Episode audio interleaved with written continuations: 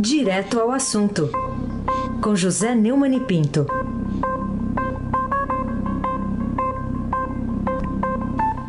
Oi, Neumani, bom dia. Bom dia, Raíssa Abaqui, Carolina Ercolim. Bom dia. Afrânio Vanderlei, Bárbara Guerra, Moacir Biasi, Clã Bonfim, Emanuel Alice e Isadora. Bom dia, melhor ouvinte, ouvinte da Rádio Eldorado 107,3 FM. Raíssa Abac. Raíssa Abac é o craque, você já sabe. Bom, vamos começar então com o título de uma chamada aqui do Estadão. O ministro do STF afasta senador com dinheiro na cueca. O ministro é o Luiz Roberto Barroso, o senador é o Chico Rodrigues e a cueca é a que estava endinheirada. Como você avalia essa notícia e a repercussão eh, entre os nobres pares do senador?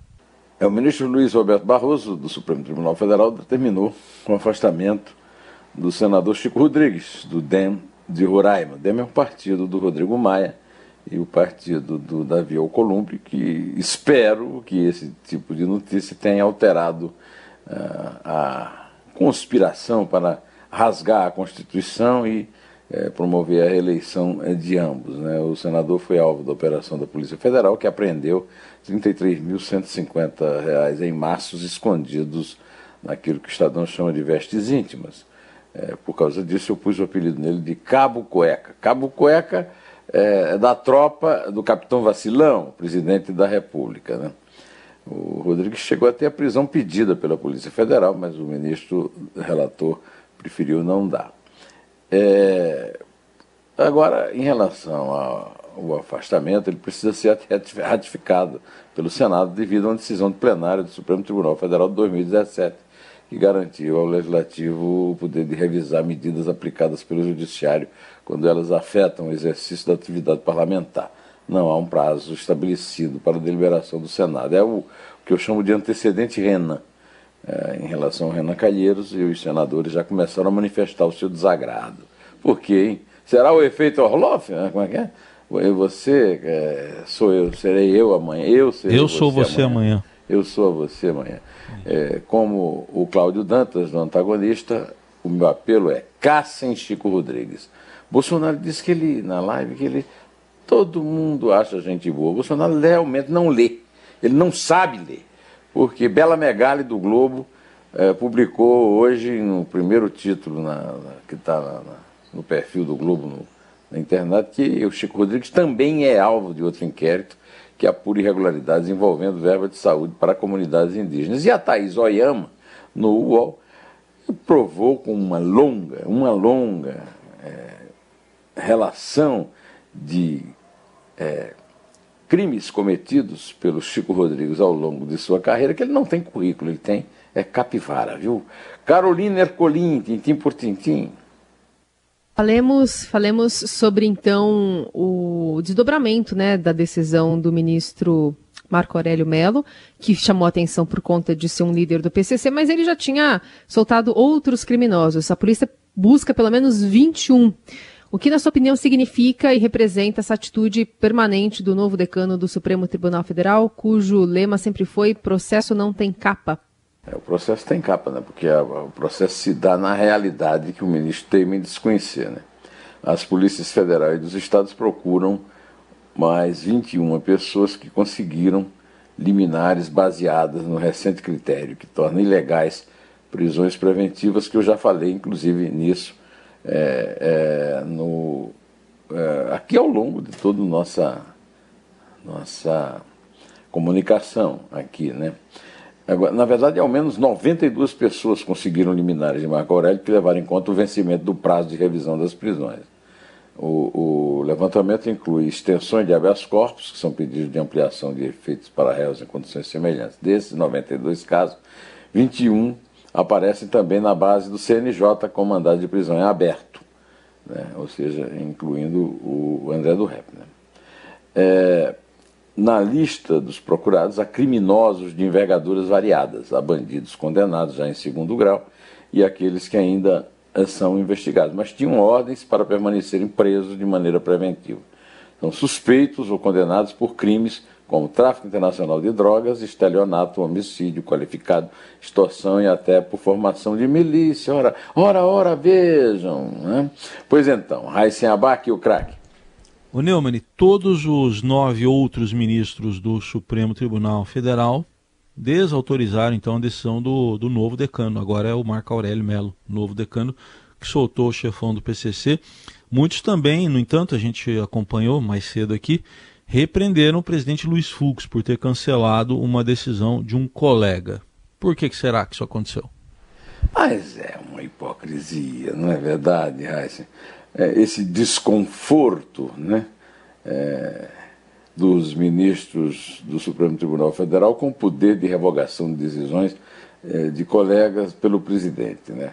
Afinal de contas, se os nove se sentiram é, impulsionados para tomar a decisão de cancelar a decisão do Marco Aurélio, por que, que o presidente não podia, não podia tomar? É claro que é o, o, aquela mais uma vez a, o efeito Orloff aqui também. Eu sou você amanhã. Olha, ele aliás falou isso, Marco Aurélio, né? Olha bem, é o é o seguinte, é, cada um de vocês aqui pode ser. Espero que não, né? Espero que os outros é, não tomem essas atitudes que ele toma com muita é, frequência, né? Segundo o UOL viu a professora de Direito da Universidade Federal de Minas Gerais, Juliana Cesário, Cesário eh, os ministros individualmente preferiram abrir mão de um pouco de poder para o presidente, ainda que tentando restringir ao máximo em prol de uma imagem do tribunal. Não, não é em prol de uma imagem do tribunal, é em prol dos seus interesses pessoais diretos. Eh, por exemplo, o ministro Ricardo Lewandowski, né? por exemplo, o ministro Gilmar Mendes. Né? Eu, aliás, escrevi no meu artigo anteontem no Estadão as mãos sujas de sangue dos falsos garantistas. O Gilmar Mendes voltou a atacar com violência a Operação Lava Jato, que não estava no contexto. Então peço licença a vocês aí no, é, que estão apresentando o jornal comigo e aos nossos ouvintes para citar um WhatsApp que eu acabei de receber de um amigo e, e, seguidor dos meus comentários, Ofir de Toledo, é um brasileiro, um empresário brasileiro que mora em Miami, na Flórida, nos Estados Unidos. E o Ofir de Toledo me pergunta, Neumani, e o Narco Aurélio? Narco Aurélio agora é, o, é o, um meme né, com o qual se é, alguns críticos mais radicais taxam, o, alcunham o ministro Marco Aurélio Mello. Né? Que cara de pau! O Gima Boca de Sapo e o Levando Whisky se rebelaram porque complicou a festinha da impunidade da turma deles, da turminha deles. Portanto, o resmungo não passou de desespero. O Fux precisa aproveitar o momento e mudar o regimento para acabar com as turmas e os habeas corpus e a interdição de investigação de forma monocrática. Faz que o povo brasileiro o coloca num pedestal. Será que tem coragem para aproveitar a janela de oportunidade? Eu aproveito para citar a entrevista que me deu no meu canal, que também está no blog do Neumann no Estadão, o professor da Fundação Getúlio Vargas e membro da Academia Brasileira de Letras, Joaquim Falcão. Na, na, entrevista, ele sugere o fim, simplesmente o fim dessas decisões monocráticas, é, o fim dos pedidos eternos de visto e o fim dos plantões judiciários. Incluo é, as propostas do professor Joaquim Falcão como propostas nossas aqui. Carolina Ercolim, tintim por tintim. Vencimento da dívida no início de 2021 põe o governo em alerta, né? Manchete, inclusive hoje aqui do Estadão, falando de uma parcela pesadíssima de mais de 600 bilhões de reais para ser paga ali entre janeiro e abril. A que se deve essa preocupação diante de algo que está previsto para acontecer desde, de, desde que o Executivo passou a, a demandar e o Legislativo autorizar os excessos de retiradas do Tesouro Nacional, também para atender a emergência da pandemia, né? É isso aí. A emergência da pandemia é, é grande. O, a intervenção do governo é fundamental para que alguns brasileiros não morram de fome.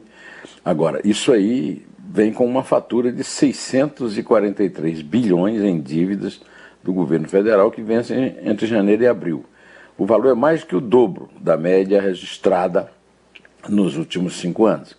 Em quatro meses, o Tesouro terá de pagar aos investidores o equivalente a 15,4% da dívida interna brasileira, na dívida que, no momento em que ela cresce, e cresce também a desconfiança com a sustentabilidade das contas públicas. Para pagar essa dívida, o governo precisa se financiar ainda mais e há desconfiança entre economistas sobre a capacidade do país emitir títulos diante da incerteza do ajuste das contas públicas.